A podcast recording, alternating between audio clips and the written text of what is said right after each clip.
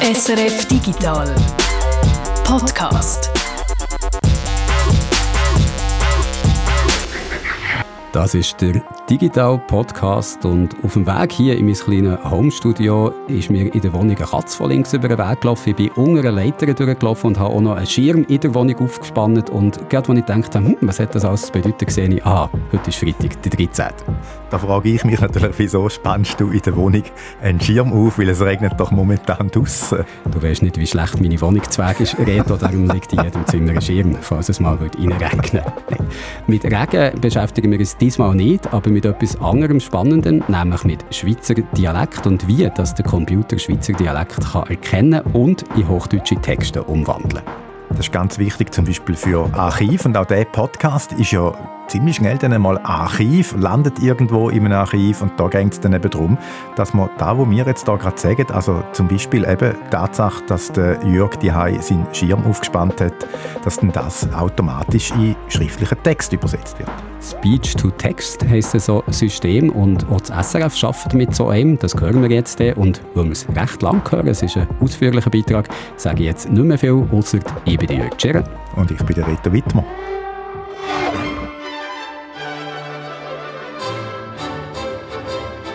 Die kennen ja sicher die klassische 50er-Jahre-Szene, wo der Chef seiner Sekretärin etwas diktiert. Die tippt das dann brav mit der Schreibmaschine ab und am Schluss liest sie das Ganze dem Chef noch einmal vor, damit er sicher sein kann, dass ja, ja keine Fehler gemacht hat. Und klar, wir reden hier von einem 50er-Jahr-Klischee, darum ist es natürlich eine Sekretärin und kein Sekretär. Auf jeden Fall, heute brauchen wir für so etwas auch keine Büroangestellte mehr. Heute haben wir den Sekretär oder eben die Sekretärin immer im Hosensack, wenn wir mal etwas wollen, diktieren so wie ich das jetzt gerade mache. Liebes Smartphone, bitte schreib alles auf, was ich dir hier diktiere und mach ja keine Fehler. Jörg Tschirren nach Diktat verreist. Und das Smartphone hat wirklich keine Fehler gemacht, hm, fast keine. Das hat es nämlich geschrieben. Liebes Smartphone, bitte schreibe alles auf, was ich dir hier diktiere und mach ja keine Fehler. Jörg Tschirren, nach Diktat verreist. Jörg statt Jörg.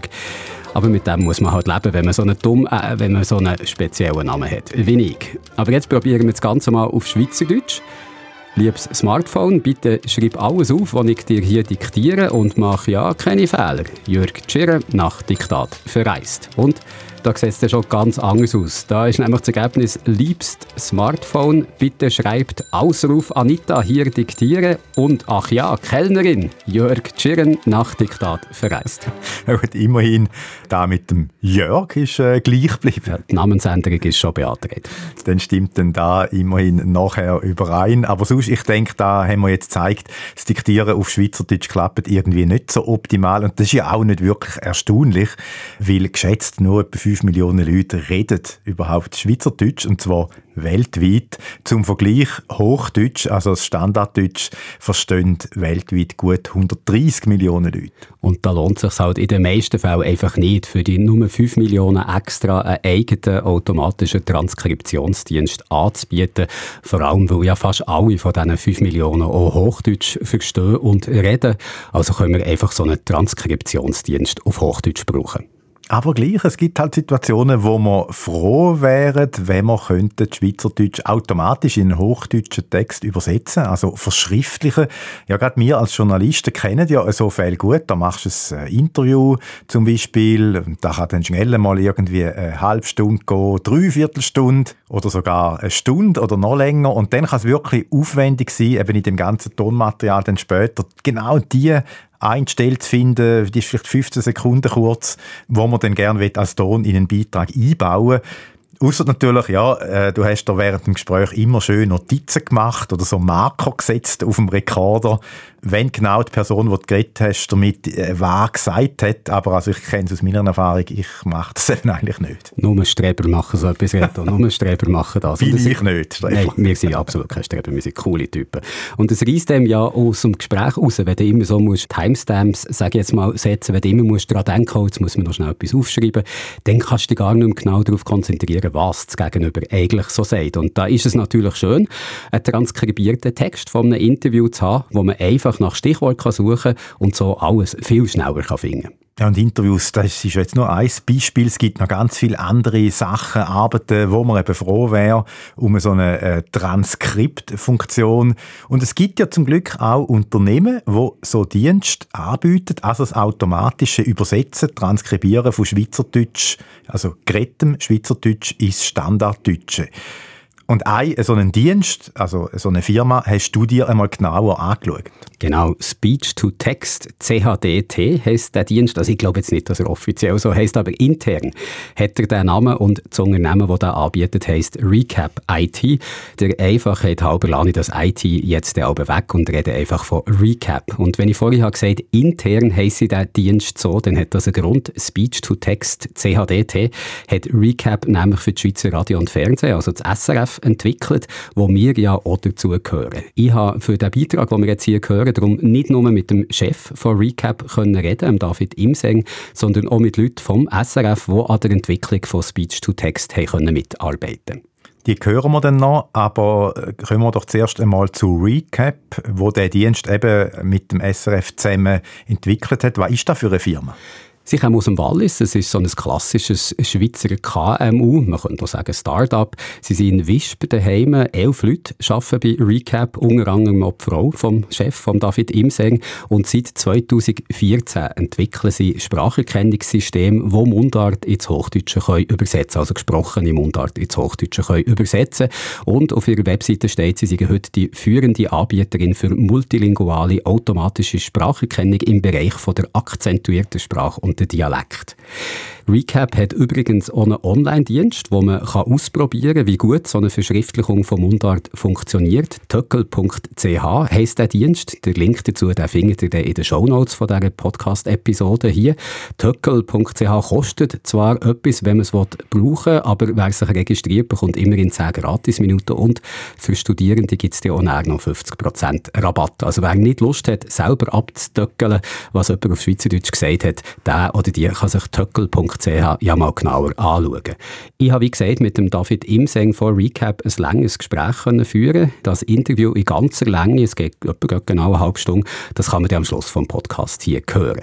Der David Imseng, der redet schönes Walliserdeutsch und es hat mich als erstes interessiert, ob sein Dialekt, also das Walliserdeutsch, vielleicht der erste Dialekt war, wo Recap hat probiert, automatisch ins Hochdeutsche zu verschriftlichen und der David Imseng hat das hier geantwortet. Angefangen hat das Ganze tatsächlich mit Walliserdeutsch im Jahr 2013 habe ich ganz am Schluss von meiner Doktorarbeit, war grundsätzlich um multilinguale Spracherkennung ist gegangen. Also wie können wir Spracherkennung in der Schweiz machbar machen, wenn wir Französisch und Deutsch haben. Habe ich ganz am Schluss noch ein bisschen Zeit, Lust und Geld übrig gehabt und habe mich dann mal dem Walliserdeutsch gewidmet. Das haben wir dazu mal gemacht mit Daten vom lokalen Radiosender hier Radio Rotto. Und die haben äh, Nachrichten vom Tag ausgestrahlt, jeden Tag ein paar Minuten auf Walliserdeutsch. Und mit dem Material haben wir der erste Spracherkenner gebaut, der Walliserdeutsch verstanden hat. Das ist noch nicht perfekt gewesen, aber wir sind positiv überrascht von dem Resultat und haben die Resultate an internationalen Konferenzen in Singapur haben wir die Resultate können präsentieren und die sind ähm, innerhalb von der Forschungscommunity ganz gut angekommen und das hat die ist nachher schlussendlich auch bestärkt, wenn es für das Walliser Deutsche funktioniert, dann funktioniert es für den Rest von der Schweiz auch. Die Spracherkennung haben sie dann immer mehr verbessert, zuletzt eben jetzt in dieser Zusammenarbeit mit dem SRF. Und wie ist es denn jetzt zu dieser Zusammenarbeit gekommen? Also was kann SRF besser, was Radio Rottu nicht kann? Also ich weiß jetzt nicht, ob wir etwas besser können, aber wir können etwas mehr, nämlich mehr Daten liefern. SRF strahlt ja nicht nur Sendungen aus, sondern archiviert das alles auch, was über eine Sendung geht, sei es Radiosendungen oder Fernsehsendungen oder auch Podcasts, so wie der hier. Und ich habe mal nachgefragt, aktuell haben wir etwa eine Viertelmillion Stunden an Archivmaterial. Das sind 6 Petabyte an Daten, also 6 Millionen Gigabyte Daten, die da in unserem Archiv lagern.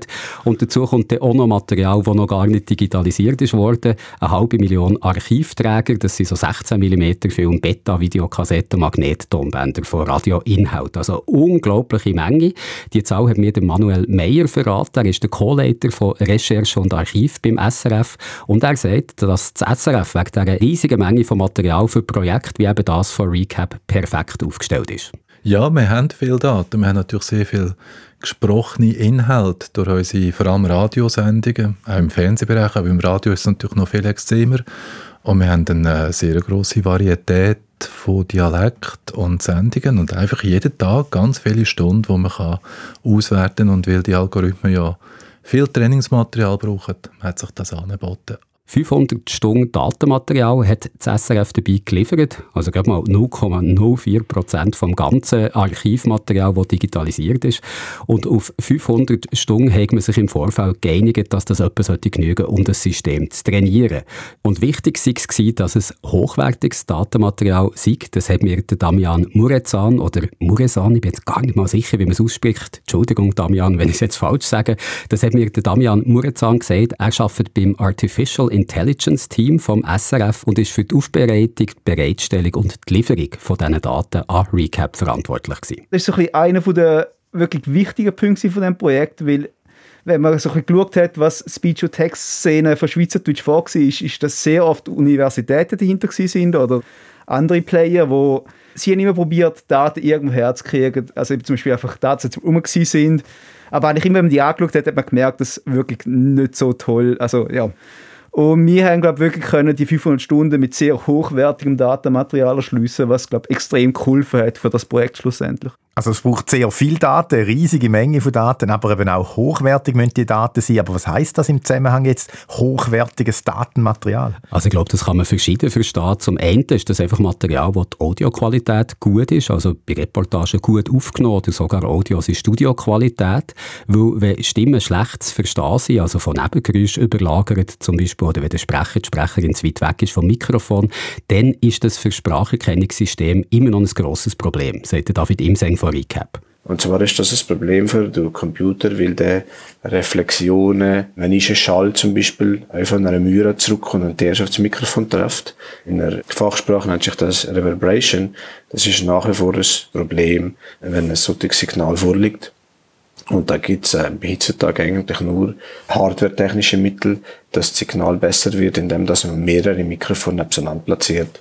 Darum haben die gängigen Sprachassistenten sehr häufig eine runde Form, wo entlang von einem Kreis mehrere Mikrofone platziert sind, dass der Computer entsprechend das Signal kann filtern kann. Darum haben wir auch zwei Uhren, dass wir uns fokussieren auf den Schall, der aus einer gewissen Richtung kommt. Also der Schau sollte bei den Aufnahmen, die das SRF zum Trainieren vom System hat geliefert, ja schon mal aus der richtigen Richtung kommen. Und sonst sind das hochwertige Daten, um eben so ein System zur Erkennung und zum Verschriftlichen von Dialekt können zu trainieren. Hochwertig eben, weil es Daten sind, wo nicht nur ein Dialekt vorkommt, so wie das eben bei einem Lokalradiosender wie zum Beispiel Radio Rotto auch ein Ende der Fall wäre. Und das ist ganz wichtig, weil es nicht nur Aufnahmen, Audios an sich sind, sondern es immer auch ein Transkript Skript dazu gibt, wo einem System sagen, was da eigentlich zu hören ist. Da kommt jetzt nochmal der David Imseng, der das noch genauer beschreibt. Für den Computer zu lernen, wie ein gewisses Wort ausgesprochen wird, müssen wir ja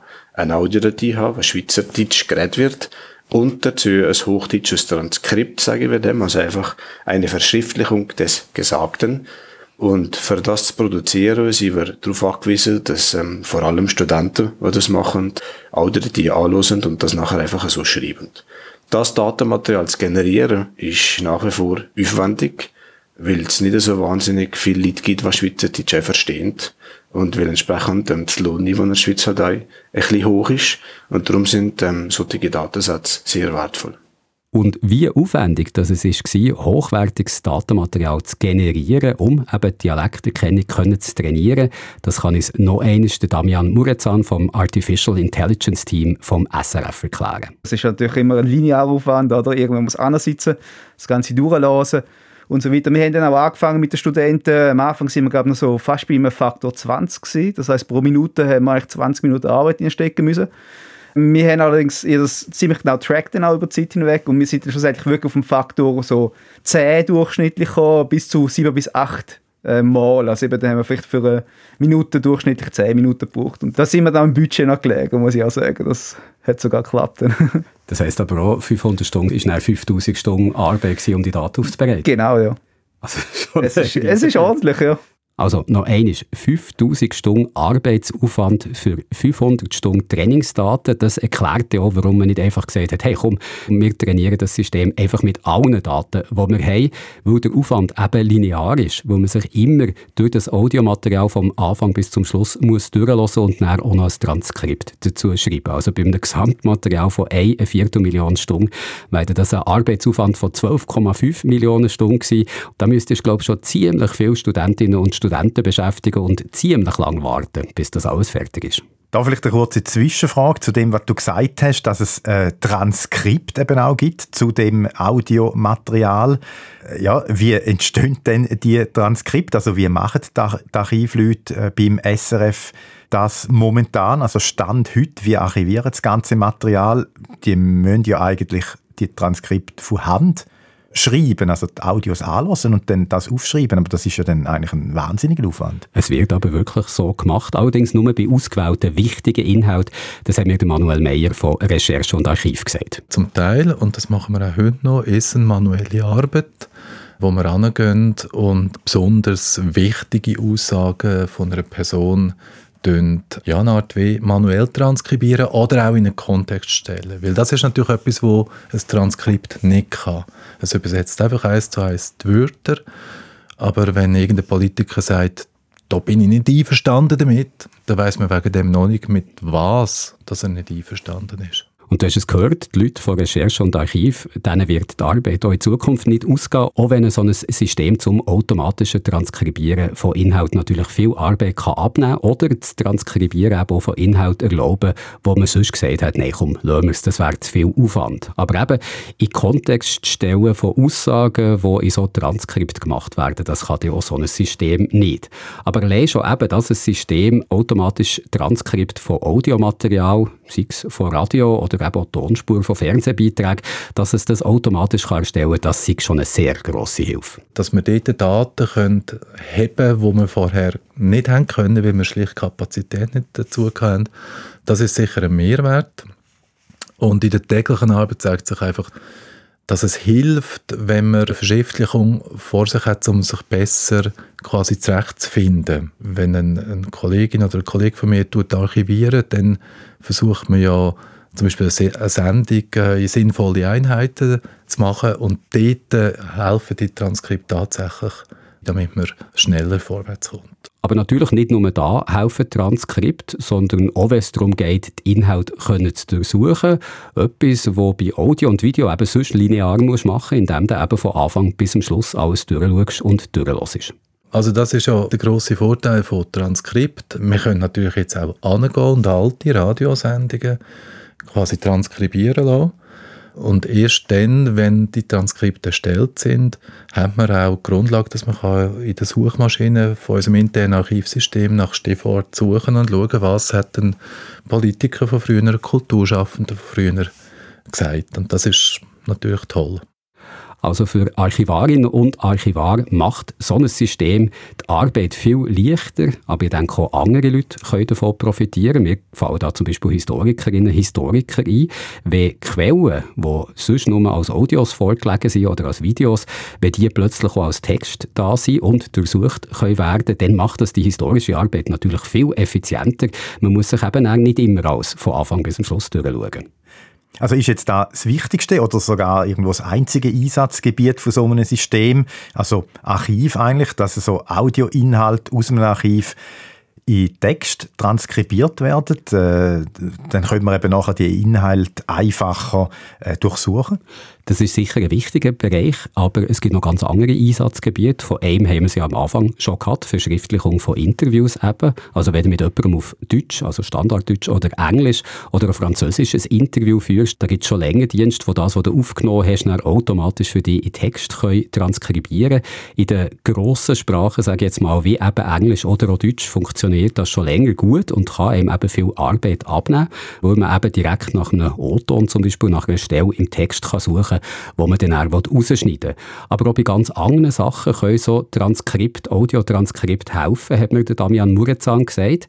Und hat es dann nochmal müssen sagen, wo ich immer ein bisschen haben müssen nachfragen Das hören wir jetzt in einem längeren Ausschnitt aus dem Gespräch, das ich mit dem Damian führen konnte. Wenn man will Audios weiterverarbeiten sei es jetzt zum Beispiel für eine Klassifikation, sei es für Sentimentanalyse, dann kommt man eigentlich nicht rundum, das Ganze zuerst mal zu transkribieren, wenn man mit der gängigen Technologie arbeiten will müsstest mir und, und wahrscheinlich auch noch zulassen, noch schnell Sentimentanalyse und Klassifikation. Was ist in dem Fall damit gemeint? Also Klassifikation ist vielleicht einfacher. In Klassifikation geht es einfach darum, was ist sozusagen ein Label für das Audio. Also ganz grob kann man sagen, ist zum Beispiel eine News-Sendung, eine Sportsendung, ist irgendwas. Und man kann natürlich immer tiefer runtergehen. Dann kann man zum Beispiel sagen, ist das eine Radiosendung über zum Beispiel den Ostkonflikt oder über die Ukraine. Und eben das ist einfach so ein bisschen, wie kriegen wir ein Label für das an? Also, also wie kann man es beschreiben? Das ist eine Inhaltsbeschreibung und eine Sentimentanalyse. Wenn ich nur schnell dazu schaue, was nützt das am SRF, die Kategorisierung? Die Kategorisierung sind sehr wichtig für verschiedenste Sachen, zum Beispiel für Personalisierung. Das heißt, wir können den Zuschauern das Angebot besser vermitteln. Wir können ihnen gezieltere Informationen geben, allerdings auch intern. Wir wissen besser, wie unsere Angebote ankommen, welche Angebote wirklich ziehen und welche, dass wir eben auch weiterverfolgen können. Und das ist eigentlich was, wo heute noch schwierig ist, weil es nicht immer um ist. Und wenn wir das könnten automatisiert machen, können wir sicherstellen, dass alle Daten gleich behandelt werden in der vom SRF und dass man auch alle Daten gleich zugreifen kann und eben verarbeiten kann. Jetzt muss man schnell auf den Sprung helfen. Inwiefern hilft dem das, zu schauen, was gut ankommt, zum Beispiel? Ja, momentan kann man nur sagen, äh, das Echo der Zeit vom 30.12. hat gut funktioniert. Aber zum herauszufinden, wieso es gut funktioniert hat, muss man reinlassen oder eben sagen wir, Daten irgendwo beschaffen. Das funktioniert schon gut für ein, zwei Sendungen, aber wenn wir sagen, wir wollen das über die letzten fünf Jahre analysieren, dann wird es schwieriger sozusagen, weil dann muss man irgendwie alles durchlassen und das ist wieder zu groß, um einfach eine Analyse zu machen. Kann da wieder Machine Learning zum Einsatz kommen? Also, dass man eben schaut, was ist gut gelaufen, dann das ausweitet und probiert, Gemeinsamkeiten innerhalb von diesen Daten zu erkennen? Natürlich, man kann Machine Learning in ziemlich viele Kontexte einsetzen es ist natürlich auch über Klassifikation, ist, ist auch ein Machine Learning Verfahren. Also das ist eine klassische Art und Weise, wie man Machine Learning einsetzt. Jetzt haben die vorhin bei der Sentimentanalyse unterbrochen, das müsstest du mir auch noch schnell erklären. Es geht eigentlich darum, was ist die Stimmung vom Artikel. Also ist eine positive Stimmung, heißt, dass man sozusagen gut über das Thema berichtet, im positiven Sinn oder eben eher im negativen Sinn. Also ist eher eine ablehnende Haltung gegenüber einem Topic, wo gerade gemacht wird. Und da muss ich jetzt auch wieder fragen, wieso brauchen wir das beim SRF, so eine Sentimentanalyse? Was hilft uns das? Das hilft uns eigentlich auch so ein bisschen auch zum Beispiel Regulationen anzuschauen. Also gerade zum Beispiel die Ombudsstelle kriegt ja immer mal wieder äh, Meldungen über, dass man zum Beispiel schlecht über das Thema oder einseitig über das Thema berichtet und dort kann man eben dann das also als Beweismittel nehmen. Also es ist nicht das Einzige, was wir haben, aber es hilft einfach, um den Leuten auch zeigen können, auf einem durchschnittlichen Weg funktioniert das. Und das ist auch wieder so was. Natürlich kann man es vorhanden machen, aber es braucht einfach unglaublich viele Arbeitsstunden, um das zu machen. Das wäre also ein Beispiel, wie man so eine Technologie innerhalb von einem Medienhaus wie zum Beispiel am SRF kann brauchen Aber es gibt noch ganz andere Orte, wo die automatische Dialekterkennung und Transkription einem viel Arbeitsstunden kann abnehmen kann. Zum Beispiel, wenn es darum geht, Protokoll von Sitzungen zu erstellen. Sitzungen, die auf Mundart, auf Schweizerdeutsch geführt werden, im kantonalen Parlament zum Beispiel, kommt wegen darum die Software von Recap jetzt schon zum Einsatz. Wir bedienen zum Beispiel Parlament war die protokollieren. Da werden ja alle Sitzungen Wort für Wort protokolliert. Und der Protokollierprozess, der kann man beschleunigen, indem dass man automatische Spracherkennung nutzt. Der Prozess ist nachher nicht nur schneller, sondern das Protokoll ist auch reicher. Also wenn man auf herkömmliche Art und Weise protokolliert, hat man einfach ein PDF und kann das nachlesen. Wenn man mit Spracherkennung protokolliert, kann man im Video nachher ein Stichwortsuche machen. Das heißt, man kann nach verschiedenen Wörtern suchen, man kann verschiedene Stichwörter kombinieren und findet nachher die Ausschnitte oder die Rede von einem Parlament, wo genau die Stichwörter gesagt hat. Dann haben wir jetzt also erklärt, wo man die Technologie überall einsetzen können. Aber jetzt müssen wir mal noch reden, wie das denn die Technologie funktioniert, also die automatische Erkennung zum automatischen Transkribieren, vor allem von Dialekt, was ja eine besondere Herausforderung ist. Und ja, ich könnte mir vorstellen, es geht da in Richtung äh, von so Systemen, wo auch eingesetzt werden bei der automatischen Bilderkennung und wahrscheinlich kommen da auch ein paar Begriffe vor, wo man ja, ich denke mal fast in jedem Podcast an irgendeiner Stelle eben äh, Amix bringen. Man kommt fast nicht mehr an denen vorbei. Ja, du hast ganz recht, also so ein System eben zur automatischen Erkennung von Dialekt, das schafft mit Machine Learning, also es ist ein neuronales Netz, das man da trainiert, etwas, wo so salopp gerne als künstliche Intelligenz bezeichnet wird. Also ein System, das du mit ganz vielen Daten kannst füttern und wo dann von selber so bestimmte Muster in diesen Daten können erkennen, ohne dass ein Mensch das noch muss programmieren muss und so Algorithmen, wo man eben spezifisch darauf kann trainieren Sprachen zu erkennen, die sind heute sogar als Open Source Software frei verfügbar. Das haben wir David Imseng verraten. In der Spracherkennung ist in den letzten zwei Jahren wahnsinnig viel passiert. Also 2013 haben wir die ersten Gehversuche gemacht mit Walliser Deutsch. Das sind auch schon neuronale Netze im Jahr 2013. Aber seither sind die neuronalen Netze wahnsinnig viel komplexer, tiefer, weiter geworden. Und da ist weltweit in der Forschung sehr viel passiert. Äh, heutzutage greifen wir größten Teil auf ähm, Open Source Algorithmen zurück. Also es gibt ähm, sehr viele gute Algorithmen, die man einfach Schweizerdeutsch anwenden kann. Wir haben vorhin gesagt, dass sich so ein System zur Spracherkennung mit einem System zur automatischen Bilderkennung lässt vergleichen Und um nochmal auf das Beispiel zurückzukommen, bei den Bildern läuft es ja so, dass das System einfach zum Beispiel mit Bildern von ganz vielen herzigen Kätzchen füttert, weil es so leere, herzige Kätzchen zu erkennen und natürlich auch mit anderen Bildern, damit es kann unterscheiden was ist eine herzige Katze und was ist keine herzige Katze oder was ist vielleicht gar keine Katze.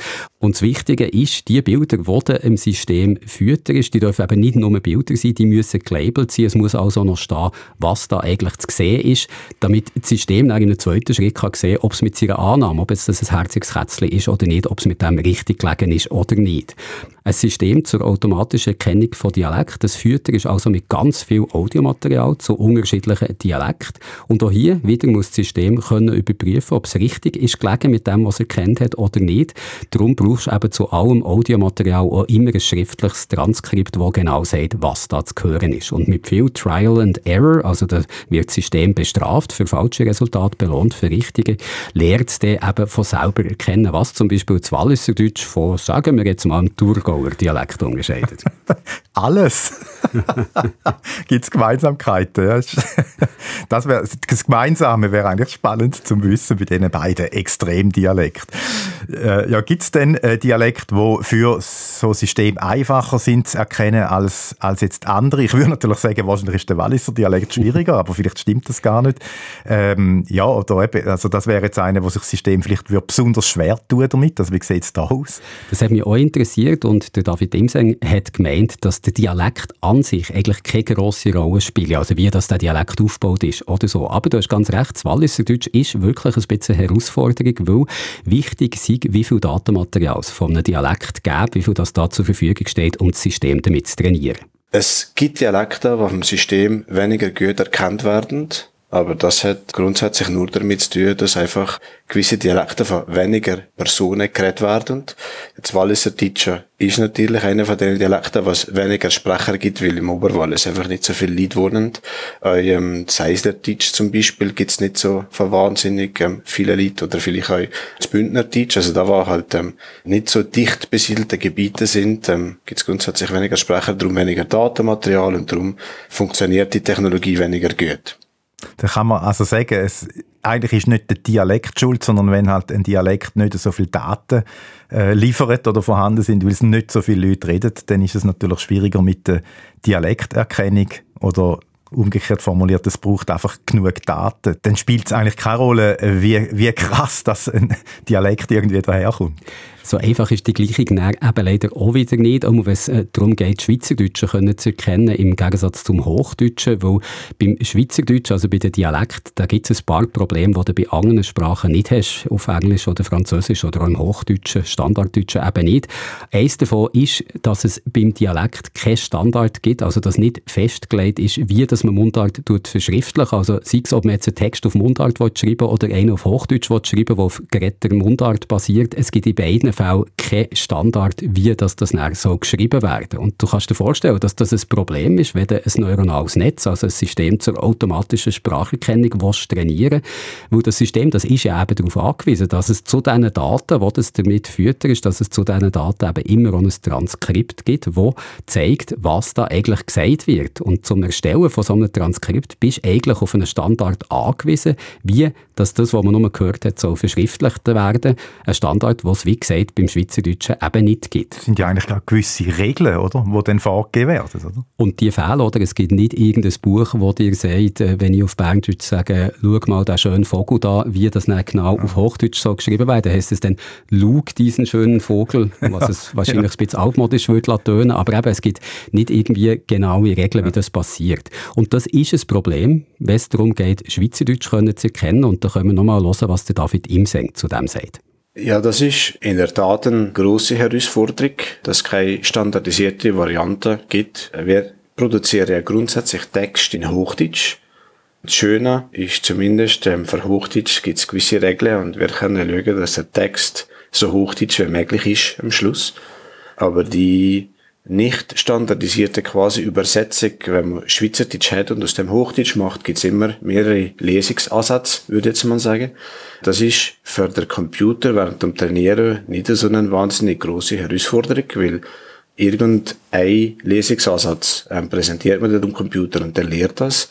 Es ist eher eine Schwierigkeit, wenn man die System will evaluieren, also wenn man will herausfinden, wie gut funktioniert das System. Da gibt's ja standardisierte Datensätze wenn man schweizerdeutsches Audio hat und dazu passendes Hochdeutsch. Und so tut man nachher äh, verschiedene Computersysteme evaluieren, welches ist richtiger und welches ist richtiger findet man uns indem, dass man zählt, okay, wie viele Werte sind gleich und wie viele sind anders. Und die, die anders sind, sind, sind falsch und entsprechend gibt es das eine sogenannte Word Error Rate. Für das ist natürlich ein Problem, wenn es verschiedene Lesungsansätze gibt, weil der kann ja das Programm nicht das richtig Hochdeutsch generiert haben aber trotzdem ein gutes Hochdeutsch. Und der wird das Programm, indem sie unnötig bestraft, indem dass man sagt, das ist jetzt nicht die Lesung, wenn ich eigentlich irgendwie will, aber es kann trotzdem vielleicht eine richtige Lesung sein. Und das macht ähm, der Vergleich von verschiedenen Systemen schwierig und auch der Vergleich zum Beispiel von verschiedenen Anbietern, die schweizerdeutsche Spracherkennung machen dass es keinen Standard gibt, wie Schweizerdeutsch ins Hochdeutsche übersetzt wird, macht also Kontrolle vom System schwierig. Also im mitgelieferten Transkript ist es vielleicht so und so verschriftlicht. Das System kommt dann auf eine andere Lösung, die aber an und für sich auch okay ist, aber schon sie sich total von der unterscheidet, was das Transkript vorgibt. Und das macht es schwierig, verschiedene Systeme miteinander zu vergleichen, weil die zum Teil einen ganz anderen Output können haben, aber der eine muss nicht unbedingt schlechter sein als der andere. Das ist ein Problem, Problem, aber solche Systeme haben noch andere Probleme mit dem Schweizerdeutschen, zum Beispiel eins, das David Imseng als akustische Variabilität bezeichnet. Es kann sein, dass zum Beispiel Kühlschrank, es war Kühlschrank gesagt wird. Auf der anderen Seite im Wallis wird Kühlschrank zum Beispiel Frigor genannt, was ja wahrscheinlich aus dem Französischen kommt. Und solche akustische Veränderungen, die komplett vom Wortstamm im Deutsch weg sind, die sind natürlich schwieriger zu erkennen. Und da gibt's nur eine Möglichkeit, das zum System beizubringen, und zwar mit Datensätzen, wo das einfach drin steht, wo, wo der Computer wie kann lernen, ah ja, Frigor ist der, der Kühlschrank. Es ist ja sicher auch so, dass es eben auch ein Problem kann sein, dass wir mündlich ganz anders kommunizieren, wie wenn wir eben etwas aufschreiben, also wenn wir schriftlich, wenn wir schriftlich äh, kommunizieren. Dass wir beim Reden zum Beispiel viel weniger auf korrekte Satzstellungen schauen und, und so, so Sachen halt, wie wenn wir einen Text äh, schreiben. Wie geht jetzt die automatische Spracherkennung und Transkription mit äh, dem, mit der Herausforderung um? Es ist eine Herausforderung, nicht unbedingt für das System selber, aber das tut einfach ganz normal transkribieren, was es da gehört. Aber für einen Menschen kann es dann sehr schwierig sein, aus dem Output, den das System dann liefert, wirklich schlau zu werden, auch wenn der Output natürlich genau dem entspricht, was ist gesagt wurde. Das ist dem Damian Murazan eigentlich erst bewusst worden, wo er sich mit diesem Projekt hat beschäftigt, hat er mir gesagt. Was ich wirklich gelernt habe bei dem Projekt, was ich recht lustig finde, ist, ich habe gemerkt, wie schlecht eigentlich Leute Sätze bilden, wenn sie im Gespräch sind. Man hat dann ab und zu die Transkripte gelesen von den Studenten oder eben, ich habe wirklich auch einige Sendungen selber gemacht, weil man muss natürlich auch selber wissen, wie das Problem gelöst wird. Und dort hat man dann wirklich ab und zu denkt, was steht da? Das kann doch nicht sein. Und dann lässt man rein und dann merkt man, ah nein, das ist eins zu eins, was die Person gesagt hat. Und das ist ab und zu auch noch sehr erstaunlich. Das stellt zwar, wie gesagt, das System an sich nicht vor Problem, aber eben die Menschen, die die Transkription nachher müssen lesen müssen. Weil wenn man mündlich frei redet, dann fährt man halt manchmal etwas nochmal, also irgendwie ist der Satz nicht immer ganz so schön, wie wenn man ihn würde schreiben Und ja, also ich sage es jetzt mal so, manchmal macht man einfach einen Satz also beim Reden formulieren wir viel weniger schön, als wenn wir schreiben. Man wiederholt sich, man braucht viele Wörter und springt vom einen Punkt zum nächsten. Alles Sachen, die im Gespräch zu zweit kein Problem sind, die das Lesen vom Transkript dann aber sehr schwierig können machen wo man eigentlich gar nicht mehr genau rauskommt, was da gemeint ist. Ein Problem, das du nicht hast, wenn du unmittelbar in der Gesprächssituation drin bist, weil dann gibt es ja auch noch die nonverbale Kommunikation oder im Notfall kannst du mal nachfragen, wenn du etwas nicht begriffen hast. Und da bringt uns jetzt doch zu der Frage, und das ist eine wichtige Frage, oder wie äh, zuverlässig sind so Systeme? Also nehmen wir jetzt äh, spezifisch das System von Recap, wo ja eben mit den Daten von SRF trainiert worden ist. Wir haben ja gehört, dass es in der letzten Zeit große Fortschritte gegeben hat, weil eben die Algorithmen für die automatische Spracherkennung äh, angeht. Und wir haben auch gehört, dass das System von Recap dank dem Archivmaterial von SRF mit diesen hochwertigen äh, Daten hat können trainiert äh, werden. Kann man jetzt da auch etwas dazu sagen, wie zuverlässig das System jetzt eben auch äh, schafft? Ja, das kann man sagen. Oder besser, lassen wir es doch einfach den David Imseng von Recap sagen. Auf Datenmaterial vom Schweizer Fernsehen haben wir in der Regel so eine Fehlerquote von ungefähr 10 Prozent. Das heißt, jedes zentische Wort hat einen Fehler. Sehr häufig passieren Fehler eher mit Füllwörtern, weil genau da wir im Dialekt auch Sachen zusammennehmen, verschiedene Wörter mischen. Wir sagen mehr anstatt wir. Und das ist nicht immer ganz klar, ist jetzt ähm, wir haben, ist das ähm, wir haben oder man hat. Genau an solchen Stellen passieren relativ häufige Fehler. Auf der anderen Seite, Nomen oder Eigennamen sind sehr häufig korrekt. Also um es noch einmal zu sagen, das System das hat im Moment noch eine Fehlerquote von 10%. Das klingt jetzt nicht schlecht, aber wenn es die wichtigen Worte in einem Text trifft, dann kann es eben trotzdem sehr schwer verständlich machen. Ich habe das Interview, das ich mit dem David Imseng habe gemacht natürlich auch automatisch transkribieren und um hier schnell aus dem Neinkästchen zu plaudern, ich mache das eigentlich mit jedem Interview so, egal ob ich es auf Schweizerdeutsch, Hochdeutsch, Englisch oder vielleicht auch mal Französisch habe gemacht. Ich finde das total praktisch und bin mehr als dankbar, dass wir Dienst können brauchen Aber das hier nur so am Rand. Ich habe also das Interview, das ich mit dem David Imseng habe gemacht auch automatisch transkribieren und da können wir jetzt mal hören, wie gut das, das hat funktioniert. Also ich nehme mal eine Stelle ganz am Anfang vom Interview, wo wir dann, wie gesagt, am Schluss vom Podcast noch eine ganze Länge hören können. Im gesprochenen Original hat es so getönt. An was schaffen wir jetzt so bei Recap? Was sind so die Arbeiten, die ihr als erstes anpackt im neuen Jahr? Ja, Anfang Jahr ist äh, meistens ein bisschen ruhiger mit den Kunden. Darum haben wir einmal Zeit, ähm, die Technologie wieder auf Herz und Nieren zu prüfen. Und wird unser System natürlich stetig weiterentwickeln. Wir haben immer äh, wieder Daten, wir haben Feedback von Kunden, was das System brauchen und die, so die Technologie laufend weiterentwickeln. Und in der automatischen Übersetzung und Transkription hat es dann hm, ein bisschen anders getönt. Wir reden es mal nachher. Ich fange an, ich rede mich und du, Reto, kannst David Imseng übernehmen. Also ich fange jetzt an. Was schaffen wir jetzt? Jetzt reg ab, wo sie so arbeiten. Wo der als erstes Alpaka dem neuen Jahr, ja. Anfang Jahr ist meistens echt rühriger mit der Hunde, drum halbe Räume zieht die Technologie weder auf Herz und Nieren zu prüfen und werde ich System natürlich stetig weiterentwickeln. Über H. Immer wieder dort wäre Feedback Runde, was systemberührend und der so die Technologie läuft und weiterentwickeln rührige Hunde und das erste Alpaka. Also wer jetzt nicht selber beim Gespräch ist dabei gewesen, der oder die hat wahrscheinlich keine Ahnung, um was es da geht. Was natürlich auch damit zu tun kann haben, dass es gerade Walliserdeutsch war, wo der David Imseng war und dass das für das System ja ein eher schwieriger Dialekt ist, wo es eben nicht so viele Daten gibt, wo man es damit kann trainieren kann. Und vielleicht ist dir auch etwas aufgefallen, eine Stelle bei dem, wo der David Imseng hat gesagt, das auf Herz und Nieren prüfen, das ist perfekt übersetzt gewesen, weil das im Original im Hochdeutschen auch hat gesagt und das ja. macht es im System einfach ein bisschen einfacher.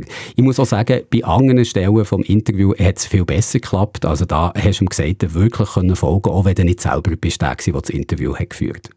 Aber gleich, äh, 10% Fehlerquote, da ist man jetzt wahrscheinlich noch nicht ganz dort, wo man gerne mal will, äh, sein Was wäre denn jetzt ein realistischer Wert? Also auf wie viel Prozent Fehler äh, könnte das System noch, noch abbringen? Also besser können wir sicher noch werden, sagt David Imseng. Im Englischen zum Beispiel, da sieht man schon weiter, aber auf einen Wert von einer hundertprozentigen Zuverlässigkeit, also 0% Fehler, das wird man nie kommen, weil auch der Mensch beim Verschriftlichen vom Gehörten nie ganz fehlerfrei arbeiten. Es gibt immer wieder schwierige Passagen, äh, weil Leute nuscheln, weil sich Leute repetieren und so weiter. Der Mensch macht äh, bei Verschriftlichung von Audio im Schnitt in etwa 4% Fehler. Und ich denke, wenn der Computer auf einem ähnlichen Level ist, was beim Englisch schon heutzutage durchaus der Fall ist, dann wird wahrscheinlich es wenn einmal das Ziel erreicht sein. Ich glaube nicht, dass man wahnsinnig viel weiter gehen kann als der Mensch, weil man auch muss wissen, dass ein Computer ja kein semantisches Verständnis hat von dem Text, den er generiert. Also ein Computer generiert die wahrscheinlichste Wortfolge und da können manchmal durchaus Sachen rauskommen, die keinen Sinn ergeben, aber die in etwa dem entsprechend, was akustisch gesagt wurde, ist. Und weil der Computer äh, das semantische Verständnis, das der Mensch hat, nicht hat, kann ich nicht davon aus, dass der Computer besser wird können sein als der Mensch. Jetzt habe ich ja schon gehört, dass es neuronale Netze gibt, also eben künstliche Intelligenzen, wo man nicht nur mit Millionen von Datenpunkten füttern, damit System sich gewisse Regeln selber beibringen. Äh, Gibt es so neue Systeme auch in dem äh, grossen Feld von der Spracherkennung? Weil das könnte ja jetzt gerade bei Dialekt ziemlich äh, nützlich sein. Äh, Dialekt, wo eben von vielen Leuten geredet werden, dann würde es jetzt keinen Unterschied mehr machen, ob jemand Walliser Deutsch redet oder äh, ob es jetzt um Zürichdeutsch geht. Das habe ich David Imseng auch gefragt, ob es so neue Ansätze gibt, dass man mit weniger Daten auskäme. Und er hat gesagt, ja, es gäbe schon Wege, ein Dialektsystem mit weniger Daten zu trainieren. Zum Beispiel der, dass man als Basis einfach ein System für das Hochdeutsche nimmt und das dann anpasst. Häufig kann man sich heutzutage mit diesen Algorithmen auch ähnliche Sprachen zu Nutzen machen. Also man kann ein System zum Beispiel zuerst auf Hochdeutsch trainieren dann funktioniert das auf Hochdeutsch sehr gut. Und nachher, wenn das schon mal auf Hochdeutsch trainiert wurde, ist, kann man es weiter trainieren für Schweizerdeutsch. Und weil Hochdeutsch relativ nah am Schweizerdeutsch ist, ist das System halt im Anfang schon immer sehr viel besserer Zustand, als wenn man das Training erst würde starten. Und so kann man sich ähm, benachbarte Sprachen, wie wir dem im Fachjargon sagen, zu Nutzen machen und das System mit weniger Datenmaterial trotzdem gut trainieren benachbarte Sprachen, da bringt mich jetzt gerade noch auf eine Idee. Kann man das System von Recap eigentlich auch für andere deutsche Dialekte brauchen, wo zwar mit dem Standarddeutsch eng verwandt sind, aber nicht so tönen? Also zum Beispiel für bayerisch oder einen österreichischen Dialekt? Ja, es ist äh, durchaus möglich, das zu machen und Recap hat auch vor, in diesen Märkten aktiv zu werden, hat mir David Imsen gesagt. Jetzt ist es aber so, dass es ja nicht nur deutsche Dialekte gibt, wie eben zum Beispiel österreichische Dialekte oder das bayerische, die von grossen Unternehmen nicht mit so automatischen Übersetzungs- und Transkriptionslösungen bedient werden eben, weil das Zielpublikum, das die brauchen, eher zu klein ist. Es gibt auch Sprachen wie zum Beispiel das Baskische, das Walisische, also Welsh oder Bretonisch, wo nur von ganz wenigen Leuten geredet werden. Und auch das könnte ja attraktive Märkte sein für ein Unternehmen wie Recap, habe ich mir gedacht. Aber der David Imseng hat mir in diesem Zusammenhang auf ein Problem hingewiesen, das mir so gar nicht bewusst war. Weil für gutes Datenmaterial zu generieren, müssen wir ja in Kontakt haben zu Leuten, die das entsprechend verschriften können. Und das Produkt will ja auch ähm, vertrieben werden und das ist ähm, weltweit natürlich sehr viel komplexer. Und weil sie dann häufiger Dialekt sind mit wenig Leuten, ist auch das wirtschaftliche Interesse eher mässig. Und auch das Geschäft mit Sprachassistenten, also zum Beispiel die, die wir auf dem Smartphone haben, auch das sei für die Schweizerdeutsche nicht wirklich lukrativ. Weil ja wir hier in der Schweiz alle auch Hochdeutsch reden und verstehen, sind Spracherkenner in Schweizerdeutsch ein defizitäres Geschäft. weil das Investment für die auch funktionieren zu machen im Schweizerdeutsch so hoch ist, dass man so einen Dienst bezahlt müsste anbieten, weil schlussendlich niemand bereit ist zu zahlen, für das er Schweizerdeutsch kann reden es tönt jetzt schon ein danach, als wenn sich da der David Imseng mit seiner Firma Recap ein ziemlich hartes Pflaster ausgesucht hätte, so als Geschäftsfeld. Ja, es ist sicher ein Geschäftsfeld, das nicht unendlich kann wachsen kann. Der Markt in der Schweiz, das ist halt nicht der grösste und auch das Expansionspotenzial ins Ausland, das ist, wie wir gehört haben, ein bisschen beschränkt. Aber Recap siegt mit seinen Projekten in der Gewinnzone, sagt David Imseng, und es kann auch davon profitieren, dass es ein Schweizer Unternehmen ist.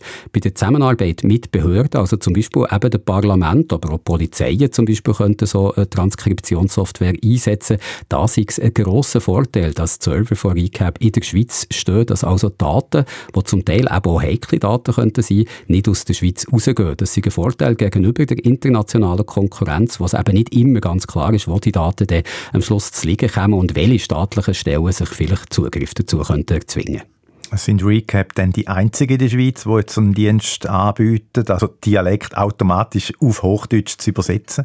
Nein, es gibt in der Schweiz eigentlich zwei Namen, die das machen. Recap eben und der andere wäre die Firma Spitch. Die ist etwa gleich lang auf dem Markt aktiv, ich glaube auch seit 2014 und arbeitet etwa mit der gleichen Technologie wie Recap. Allerdings haben sich die beiden Unternehmen das Geschäft mit der automatischen Sprache bzw. Dialekterkennung ein bisschen aufteilt.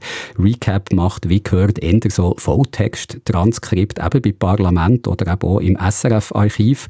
Und Spitch arbeitet eher mit Unternehmen zusammen, also im privaten Bereich, wenn es zum Beispiel darum geht, so automatische Sprach- bzw. Dialekterkennung in einem Callcenter auf die Beine stellen Und dann gibt es neben diesen kommerziellen Anbietern auch noch entsprechende Projekte bei Universitäten und Hochschulen, die man nicht vergessen sollte. Die FHNW, die Fachhochschule Nordwestschweiz und die ZHAW, die Zürcher Hochschule für angewandte Wissenschaften zum Beispiel, die forschen zusammen seit ein paar Jahren auf diesem Gebiet und haben auch Sprachmodelle, die auf Schweizerdeutsch Geräte automatisch in standarddeutsche Texte können umwandeln. Ich habe das mal ausprobieren und bin ehrlich gesagt beeindruckt gewesen, wie gut das funktioniert. Und ihr könnt es auch mal ausprobieren. Der Link zu einer Webseite, wo ihr einen Text direkt könnt diktieren also das Mikrofon vom Laptop zum Beispiel, und auch der Link zu einer Webseite, wo ihr längere Texte als Files könnt aufladen könnt, die findet ihr beide in den Shownotes von dieser Episode hier. Und dann, das finde ich besonders spannend, schaffen FHNW und ZHAW noch etwas anderem, was sehr interessant tönt, im wahrsten Sinne des Wortes, nämlich an einem Text Text-to-Speech-Modell.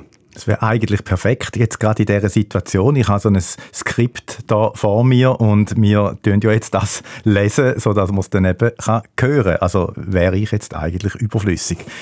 Aber es ist eigentlich genau das Umgekehrte äh, von dem, was wir jetzt die ganze Zeit geredet haben. Ja, genau. Also, dass man aus einem schriftlichen Text eine Stimme kann erzeugen kann. Und in dem Fall ist es eben eine Stimme, die dann auch Dialekt redet. Oder du kannst ja sogar sagen, welchen Dialekt. Also, es soll sein, ob es ein Bündnerdeutsch oder ein Walliserdeutsch oder ein wunderschönes Thurgauerdeutsch so werden. Also, wie du sagst, genau das Umgekehrte von dem, was wir jetzt in diesem Beitrag beschrieben haben, an dem arbeiten FHNW und ZHAW. Und ich finde das ein sehr spannendes Thema. Und ich kann mir gut vorstellen, dass wir wegen darum hier schon gleich wieder über Schweizer Dialekte reden und über Computer und viel, viel Daten, die die Computer sollen trainieren Schweizer Dialekt nicht nur können zu erkennen, sondern auch selber zu reden. Dann hört man mich aber dann nächstes Mal als Walliser. Oder mich mal als Thurgauer. ist das jetzt sehr schlecht So, und jetzt noch das versprochene Interview, das ich gerade kurz nach Neujahr mit dem David Imseng von Recap machen konnte. Ich rede jetzt mit dem David Imseng von der Firma Recap. Recap macht es möglich, dass Texte, die auf Schweizerdeutsch geredet werden, auf Hochdeutsch verschriftlicht werden. Wie das genau geht und was man damit alles anstellen kann, das frage ich jetzt den David Imseng. Aber zuerst mal ein gutes Neues. Ich hoffe, ihr habt einen guten Rutsch gehabt. Ja, es gutes Neues. Ähm, herzlichen Dank äh, für die Einladung. Wir sind gut gerutscht. Wir haben ein bisschen warm und wenig Schnee, aber sonst ist alles okay. An was schaffen wir jetzt so bei Recap? Was sind so die Arbeiten, die ihr als erstes anpackt im neuen Jahr? Ja, Anfang Jahr ist äh, meistens ein bisschen ruhiger mit den Kunden. Darum haben wir einmal Zeit, ähm, die Technologie wieder auf Herz und Nieren zu prüfen. Und wird unser System natürlich stetig weiterentwickeln. Wir haben immer äh, wieder Daten, wir haben Feedback von Kunden, was das System brauchen und die äh, so die Technologie laufend weiterentwickeln. Ich habe es am Anfang schon gesagt, Recap bietet eine Verschriftlichung ins Hochdeutsche an von Mundart gesprochenen Texten. Wir reden jetzt beide Mundart zusammen, ich ein wunderschönes Berndeutsch und dir ein wunderschönes Walliserdeutsch. Und mich hat interessiert, mit welchem Dialekt hat er eigentlich angefangen? Also gibt es irgendwie so eine Ursprungsgeschichte, die vielleicht noch mit dem Walliser Dialekt zu tun hat? Absolut. Ähm, angefangen hat das Ganze tatsächlich mit Walliserdeutsch im Jahr 2013 äh, habe ich ganz am Schluss von meiner Doktorarbeit, wo, wo grundsätzlich um multilinguale Spracherkennung ist gegangen. Also wie können wir Spracherkennung in der Schweiz äh, machbar machen, wenn wir Französisch und Deutsch haben. Habe ich ganz am Schluss noch ein bisschen Zeit, äh, Lust und Geld übrig gehabt und habe mich dann mal dem Walliser Deutsch gewidmet. Das haben wir dazu mal gemacht mit Daten vom lokalen Radiosender hier Radio Rotto. Und die haben äh, Nachrichten vom Tag ausgestrahlt, jeden Tag ein paar Minuten auf Walliserdeutsch. Und mit dem Material haben wir der erste Spracherkenner gebaut, der Walliserdeutsch verstanden hat. Das ist noch nicht perfekt gewesen, aber wir sind positiv überrascht von dem Resultat und haben die Resultate auch an internationalen Konferenzen äh, in, in Singapur haben wir die Resultate können präsentieren und die sind ähm, innerhalb von der Forschungscommunity ganz gut angekommen und das hat die ist nachher schlussendlich auch bestärkt, wenn es für das Walliser Deutsche funktioniert, dann funktioniert es für den Rest von der Schweiz auch. Das habe ich gerade fragen. Das Walliser Deutsch unterscheidet sich ja ein bisschen von den anderen Dialekten. Macht es das schwieriger für so eine Software oder macht es einfacher? Und vielleicht als Anschluss noch gefragt, gibt es Dialekte, die schwieriger sind als andere in der Schweiz? Es gibt Dialekte, die vom System weniger gut erkannt werden, aber das hat äh, grundsätzlich nur damit zu tun, dass einfach äh, gewisse Dialekte von weniger Personen geredet werden. Jetzt Walliser Deutsche ist natürlich einer von den Dialekten, was weniger Sprecher gibt, weil im Oberwallis einfach nicht so viele Leute wohnen. Äh, ähm, Seisler Deutsch zum Beispiel gibt's nicht so von wahnsinnig ähm, viele Leute oder vielleicht auch, auch das Bündner Deutsch. Also da war halt ähm, äh, nicht so dicht besiedelte Gebiete sind, ähm, gibt es grundsätzlich weniger Sprecher, darum weniger Datenmaterial und darum funktioniert die Technologie weniger gut. Es gibt aber auch äh, Dialekte, was viel Sprecher gibt und, und andere Schwierigkeiten mit sich bringen. Und, äh, zum Beispiel ein, ein Basler Dialekt ist auch relativ anders als viele andere ähm, Schweizer Dialekte und der funktioniert jetzt vielleicht auch ein bisschen schlechter als das Zürichdeutsch, ähm, was vielleicht ein bisschen weniger speziell ist. Was ist so die grösste Schwierigkeit beim Entwickeln vom System, das ihr jetzt auf Bein gestellt habt? Also, ihr habt es angesprochen, das Datenmaterial ist sicher etwas. Es gibt Dialekte, wo es nur wenig Daten gibt. Zu dem kommen wir dann sicher noch. Was sind andere Schwierigkeiten gewesen, jetzt, wo ihr vielleicht auch gar nicht damit gerechnet hättet? Es gibt grundsätzlich natürlich zwei Schwierigkeiten, die äh, im Raum stehen, wenn man Spracherkennung für Dialekt macht. Die erste Schwierigkeit ist eine akustische Variabilität. Also, es kann sein, dass zum Beispiel Kühlschrank, es war Kühlschrank gesagt wird. Auf der anderen Seite im Wallis wird Kühlschrank zum Beispiel Frigor genannt, was ja wahrscheinlich aus dem Französischen kommt. Und solche akustische Veränderungen, die komplett vom Wortstamm im Deutschen weg sind, die sind natürlich schwieriger zu erkennen. Und da gibt's nur eine Möglichkeit, das zum System beizubringen, und zwar äh, mit, mit Datensätzen, wo das einfach drin steht, wo, wo der Computer wie kann lernen, ah ja, Frigor ist der, der Kühlschrank. Aber grundsätzlich die akustischen Veränderungen sind eine Schwierigkeit. Eine andere große Schwierigkeit ist, dass wir im Schweizerdeutschen nicht, nicht an die grammatikalische Regeln halten vom Hochdeutsch. Also wenn man sauberes Hochdeutsch will produzieren, dann müssen wir zum Teil relativ viel Wörter verändern oder die Reihenfolge einfach Wörter. Wir sagen ja im, im Dialekt zum Beispiel, es kommt regnen. Und das heißt ja der Hochdeutsch einfach nur, ähm, es wird regnen oder ähm, allenfalls vielleicht nur es kommt regnen, äh, was ja schon immer ganz übers Hochdeutsch ist. Und das ist die nächste grosse Schwierigkeit und das ist auch das, was nach wie vor noch nicht ganz gelesen ist. Wobei, dass man da immer sagen, das ist nicht nur das Dialektproblem, sondern es ist auch ein Unterschied, ob es gesprochene oder geschriebene Sprache ist. Und ähm, wenn wir in der gesprochenen Sprache auf Hochdeutsch würden reden, sind das auch nicht immer ganz ähm, komplett saubere Sätze. Die arbeiten mit einem neuronalen Netz, also dem, wo man so umgangssprachlich oder marketingsprachlich gerne mal als künstliche Intelligenz bezeichnet. Also ein System, wo man eigentlich mit vielen, vielen Daten füttert und wo er, ohne dass man es selber noch müsste programmieren müsste, von Regelmäßigkeiten erkennen und eben auch lernen, was ein Wort, das gesprochen ist, äh, schriftlich auf Hochdeutsch würde heissen. Wie funktioniert das konkret in eurem Fall? Habt ihr auf bestehende äh, Modelle können so Sprachmodell, oder habt ihr alles von Grund auf selber müssen machen, weil es eben auf dem Schweizerdeutsche geht, oder habt ihr trotzdem einen Teil von so Algorithmen, die es schon gibt, zur Spracherkennung können brauchen? Also man muss da dazu grundsätzlich sagen, in der Spracherkennung ist natürlich äh, in den letzten zwei Jahren wahnsinnig viel passiert. Also 2013 haben wir die ersten Gehversuche gemacht mit, mit Walliser Deutsch. Das sind auch schon neuronale Netze im Jahr 2013. Ähm, aber seither sind die neuronalen Netze ähm, wahnsinnig viel komplexer, tiefer, weiter ähm, geworden. Und da ist äh, weltweit in der Forschung sehr viel passiert. Äh, heutzutage greifen wir ähm, griechische Teil auf ähm, Open Source Algorithmen zurück. Also es gibt ähm, sehr viele gute Algorithmen, die man einfach Schweizerdeutsch kann anwenden kann. Die Daten an und für sich, die man braucht für so ein System zum Trainieren, die sammeln wir nach wie vor selber. Äh, weil ja äh, für den Computer zu lernen, wie ein gewisses Wort ausgesprochen wird, müssen wir ja eine Audiodatei haben, was Schweizerdeutsch geredet wird und dazu ein hochdeutsches Transkript, sage ich dem, also einfach eine Verschriftlichung des Gesagten. Und für das zu produzieren, sind wir darauf angewiesen, dass ähm, vor allem Studenten, die das machen, äh, Audiodatei anhören und das nachher einfach so schreiben. Und das Datenmaterial zu generieren, ist, ist nach wie vor aufwendig, weil es nicht so wahnsinnig viele Leute gibt, die Schweizerdeutsch verstehen und weil entsprechend ähm, das Lohnniveau in der Schweiz halt auch ein bisschen hoch ist und darum sind ähm, solche Datensätze sehr wertvoll. Dann verstehe ich es aber richtig, die Algorithmen, die man braucht, dass sie die gleichen oder zumindest ähnliche, die man sonst bei der Verschriftlichung von gesprochenen Texten kann brauchen Einfach das Datenmaterial muss es anders sein, eben Schweizerdeutsches. Absolut, also die Algorithmen sind, sind ähnlich. Die gleichen würde ich nicht sagen. Die Algorithmen sind ja mittlerweile auch sehr komplex mit, mit sehr viel Konfigurationsmöglichkeiten. Also die, die künstliche Intelligenz, ähm, wobei ich den Namen eigentlich ein bisschen komisch finde. Ich finde, es ist vor allem künstlich und nicht sehr intelligent, weil schlussendlich ähm, erkennt der Computer gewisse Muster und wenn er die Muster äh, schon mal gesehen hat, dann weiß er, was das könnte sein. Aber so ein künstlich intelligentes System ist äh, wie äh, ein riesiger Apparat mit ganz vielen Knöpfen, die man in alle Richtungen kann drehen kann. Und da müssen wir halt die Knöpfe in die richtige Richtung drehen, dass für die Schweizerdeutsch funktioniert.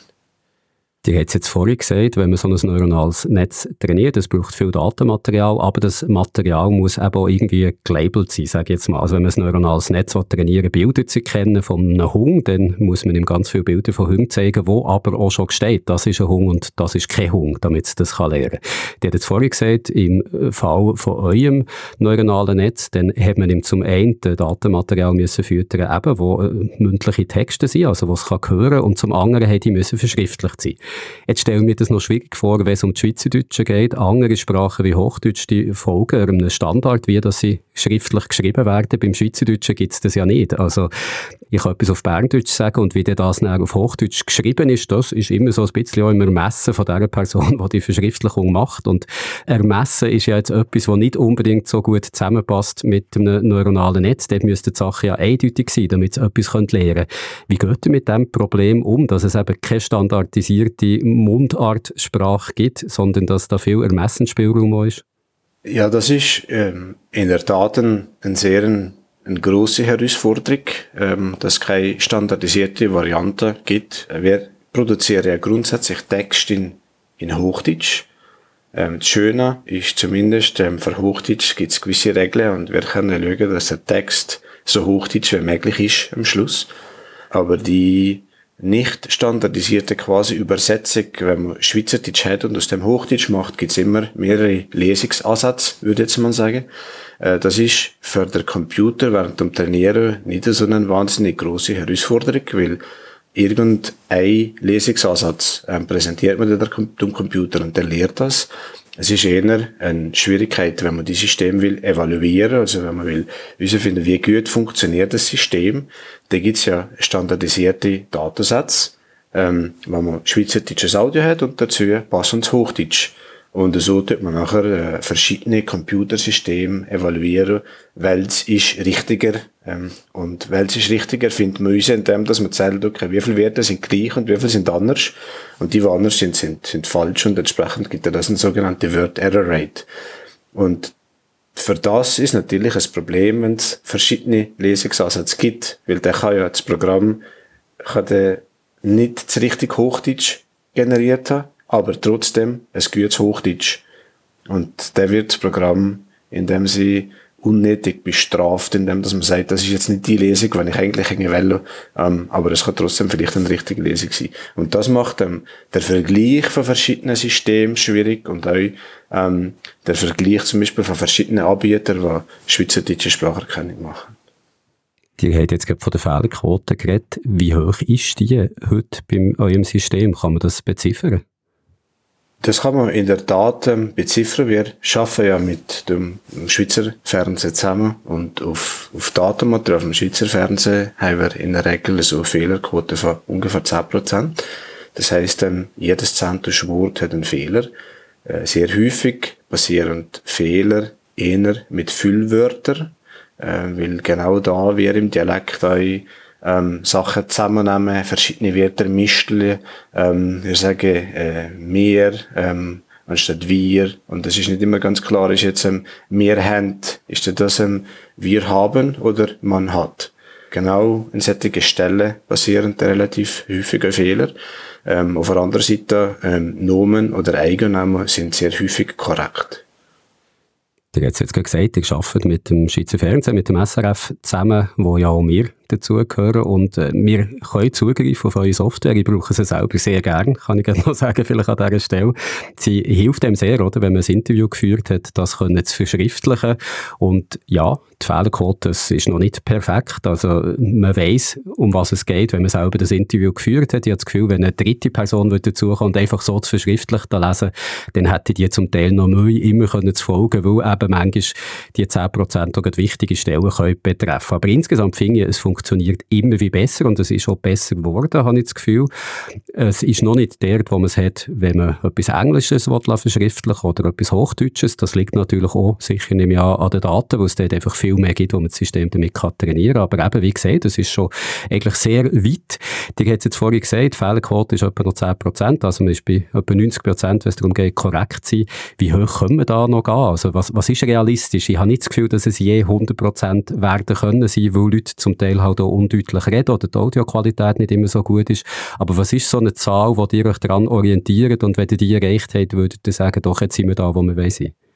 Ja, grundsätzlich ist das genau richtig.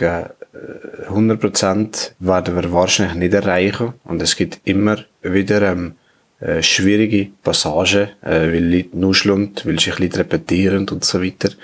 Der Mensch macht äh, bei Verschriftlichung von Audio im Schnitt in etwa 4% Fehler.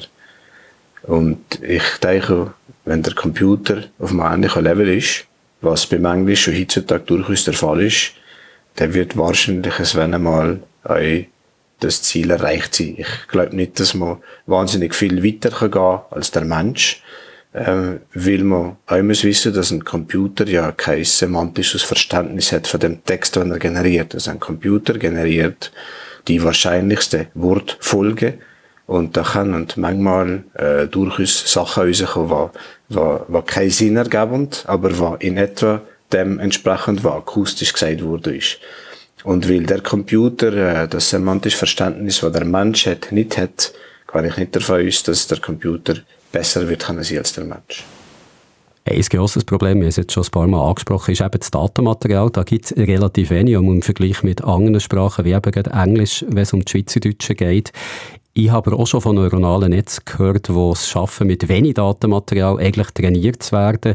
Gibt es das in eurem Feld auch bei der Spracherkennung? Also macht man da Fortschritte vielleicht, dass die Algorithmen eben nicht mehr so riesige Datenmengen brauchen, sondern schon mit viel weniger könnten Schlag kommen?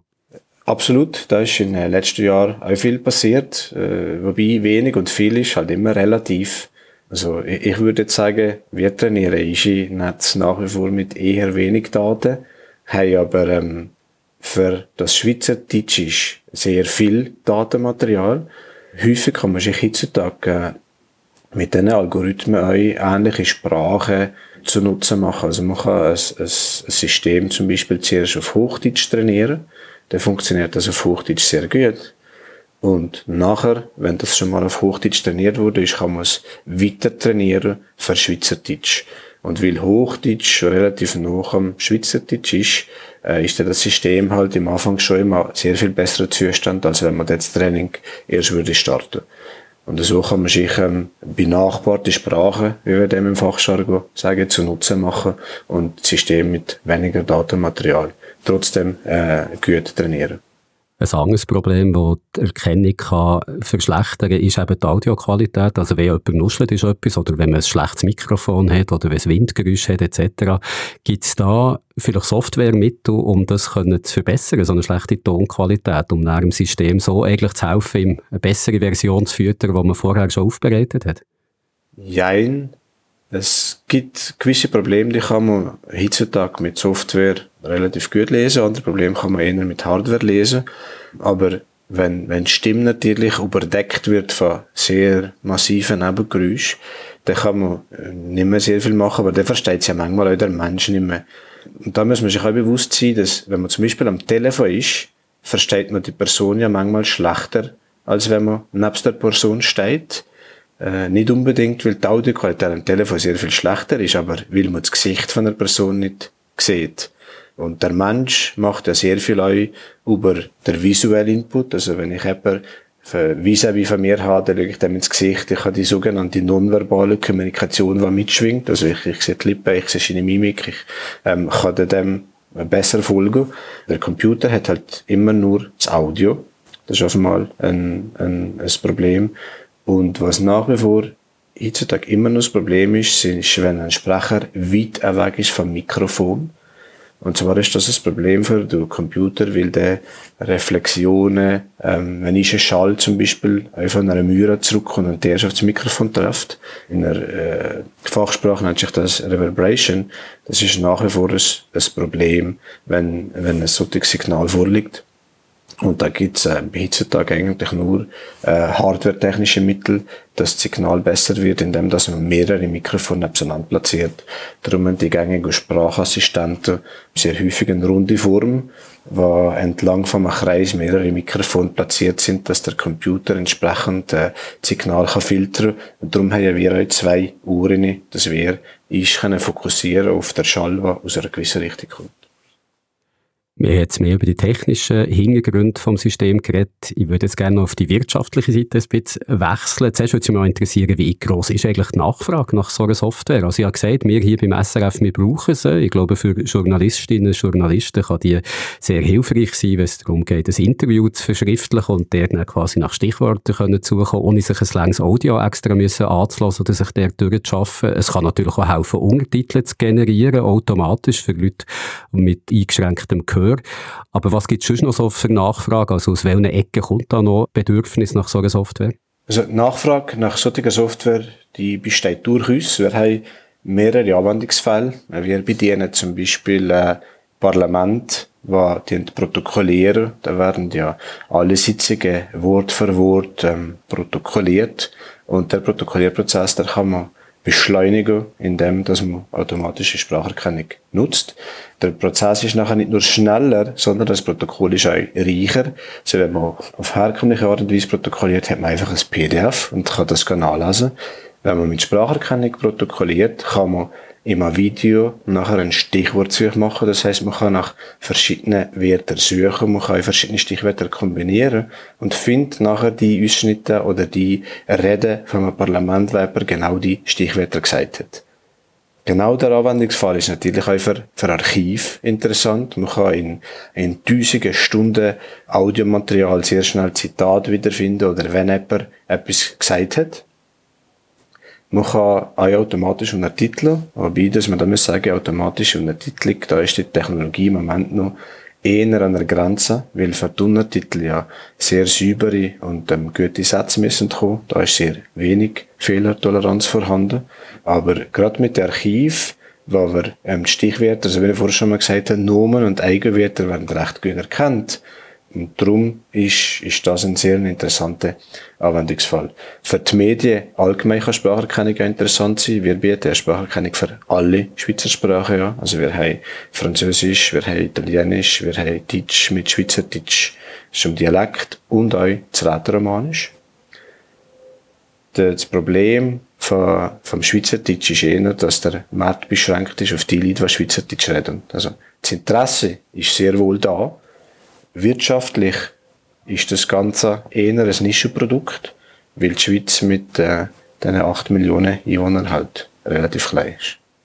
Du hast vorher etwas gesagt, was ich noch spannend finde. Es funktioniert auch für das Hochdeutsche, das so einen Schweizer Einschlag hat. Also eben gerade wie es im Parlament manchmal geredet hat, meine Damen und Herren. Kann man da einfach den Algorithmus nehmen, der das Hochdeutsche übersetzt? Oder muss man den anpassen, damit es dann die Sprache doch noch verschriftlichen kann? Also man kann der vom Hochdeutsch nehmen, der macht äh, ein bisschen mehr Fehler. Grundsätzlich ist der angepasst ja schon sehr viel besser. Und wir haben in der Tat im Moment ähm, drei verschiedene Deutsch. Also wir haben ein Hochdeutsch aus Deutschland. Das ähm, Moderatoren oder geübte Redner reden ja eher fast das.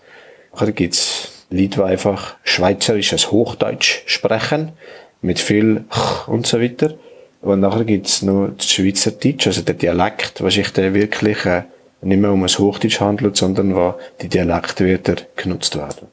Du hast vorhin gesagt, der Markt ist natürlich klein, wenn es um die Schweizerdeutsche geht. Es gibt nur ein paar Millionen Leute, die Schweizerdeutsch reden, die eben Bedürfnis haben nach einer Verschriftlichung von dem wäre es möglich, das Produkt in anderen Regionen anzubieten. Also zum Beispiel Bayerisch in Deutschland oder andere Dialekte, Sächsisch, was weiß ich, Österreichisch ist wahrscheinlich auch etwas, was nicht so einfach ist für ein normales System, das nur mit Hochdeutsch Schlag kommt, können zu erkennen. Oder auch ganz andere kleine Dialekte, die eigentlich zu klein sind, als dass sich grosse Player darum würden kümmern. Von denen gibt es ja ganz viel auf der Welt. Habt ihr da irgendwie Bestrebungen, auch in diese Märkte hineinzugehen? Wäre durchaus Bestrebungen, solchen Märkten aktiv zu sein.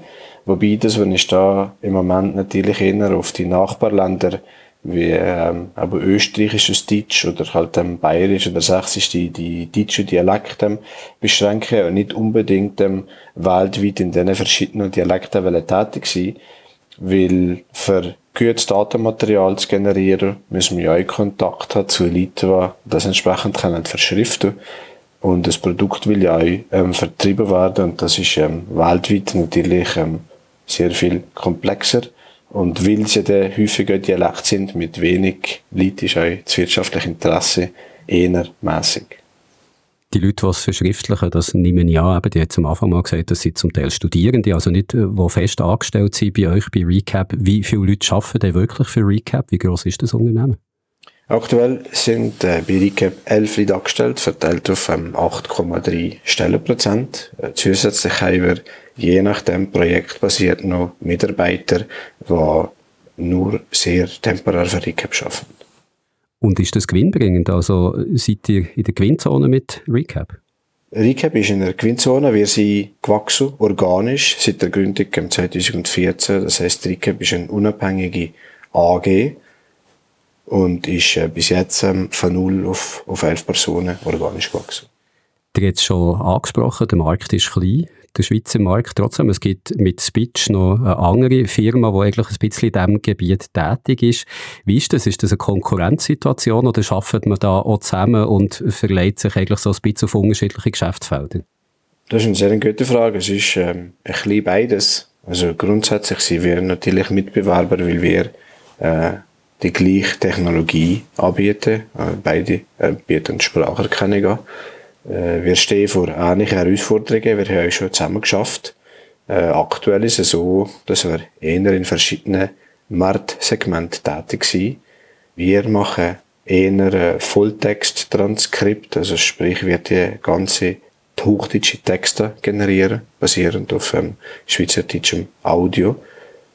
Und ähm, bei Speech sind im Moment eher äh, so Stichwortsuchen im Zentrum, aber gepaart mit der Identifikation vom Sprecher zum Beispiel. Wenn es um einen Markt für solche Angebote geht, eine Zeit lang ist ja der Hype um die Sprachassistenten gross gewesen, also sei es irgendwie Alexa von Amazon oder auch die Sprachassistenten Siri von Apple, die man auf dem Smartphone hat, oder der von Google. Der Hype ist ein bisschen abgeflacht. Hat das so einen Einfluss auf euer Geschäft? Also hat es mal eine Zeit lang mehr danach ausgesehen, als würden solche Dienste gefragt sein, eben wegen der Sprachassistenten? Es hat zum Teil äh, aufgrund von dem Hype Nachfrage gegeben. Es hat äh, aufgrund von dem Hype auch zum Teil Projekte gegeben. Äh, wobei das die Projekte nicht in eine gewinnbringende Zone können gebrungen werden. Also es kein Produkt können auf den Markt ge, äh, gebrungen werden. Sprachassistenten ist ein, ist ein Tierpflaster. Das hat ja mittlerweile Amazon auch selber festgestellt. Äh, es braucht eine wahnsinnige Investition, für dass die Sprachassistenten gut funktionieren. Die Motivation von den Big Players ist ganz klar, die wollen damit ähm, schneller Sachen verkaufen, äh, dass man mit der Sprache schnell kann shoppen kann. Spracherkenner in Schweizerdeutsch, weil ja wir hier in der Schweiz alle auch Hochdeutsch reden und verstehen, sind Spracherkenner in Schweizerdeutsch ähm, ein defizitäres Geschäft, weil das Investment für die auch funktionieren zu machen im Schweizerdeutsch so hoch ist, dass man so einen Dienst bezahlt müsste anbieten, weil schlussendlich niemand bereit ist zu zahlen, für das er Schweizerdeutsch kann reden. Ich denke, Sprachassistenten auf Schweizerdeutsch äh, können in gewissen Bereichen interessant sein, in Nischenmärkten wie äh, vielleicht ähm, Senioren, die mit einem Sprachassistent können kommunizieren und, und so Dialekt gewohnt sind, dass da effektiv in einer normalen Alltagssituation auch Dialekt können reden mit einem, mit einem Sprachassistent. Aber für die, der, der Hauptmarkt äh, von Schweizerdeutsch sprechenden Personen ist der Mehrpreis, den man muss zahlen für das, das Dialekt kann, wahrscheinlich zu hoch dass der Schweizer Markt oder auch der Schweizer Dialektmarkt klein ist, das hat ja auch einen Vorteil. Das heisst, dass die grossen Player, eben Microsoft zum Beispiel oder auch andere, nicht das Interesse unbedingt haben, hier in den Markt einzusteigen und darum auch kleine Firmen wie eben dir, Recap oder Speech, da können ein Geschäft finden. Umgekehrt könnte so eine Firma, eine grosse Firma einfach sagen, ja, jetzt übernehmen wir eine von diesen kleinen Schweizer Firmen, dann haben wir das so abdeckt. Hat es schon so Übernahmeangebote gegeben? Also es hat schon Gespräche gegeben, dass man äh, Recap oder das, das Ganze oder eine größere Firma will einverleiben. Das haben wir bis jetzt noch nicht sinnvoll gefunden und aus dem Grund auch immer äh, dankend abgelehnt. Ich denke, die Technologie als solches, was Schweizerdeutsch versteht, ist ein Faktor, was Recap uns macht. Ein anderer wichtiger Faktor ist, dass Recap eine Schweizer Firma ist und dass Recap so sehr erlaubt, dass die System lokal bei Kunden können installiert werden. Sprich, es verliert keine Daten, die lokale Kundeninfrastruktur und das kann für gewisse Segmente wie, äh, nehmen wir jetzt mal ein Gericht oder eine Polizei, sehr interessant sein, wenn man äh, schweizerdeutsche Einvernahmen kann protokollieren mit Spracherkennung, die lokal funktioniert, weil der Datenschutz natürlich ähm, an sehr hoher Stelle steht mit solchen Anwendungen. Die hat jetzt gesagt, bis jetzt eigentlich solche Angebote noch nicht sinnvoll gedacht. Könnte es sein, dass wenn das Angebot einfach gross genug ist oder wenn es irgendwie mit jemandem wäre, der zusammenarbeiten interessant ist, dass die dann würden sagen, ja, dann könnte Recap auch in einem der grossen Unternehmen aufgehen? Ich würde das als Möglichkeit nicht grundsätzlich ausschließen, erachte es aber zum heutigen Zeitpunkt als nicht sehr wahrscheinlich. Gut, dann wünsche ich euch ein ganz erfolgreiches neues Jahr 2023 und David Imseng, ich danke euch ganz herzlich, dass ihr die Zeit habt für das Gespräch. Herzlichen Dank, Herr Schirren. Ich wünsche Ihnen einen schönen Tag und ein erfolgreiches 2023.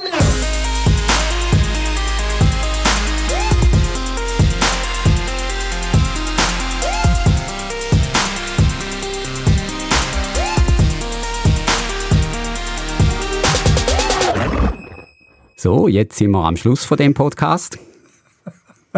Perfekt. Ich versuche es jetzt nicht auf äh, Wallis-Dialekt.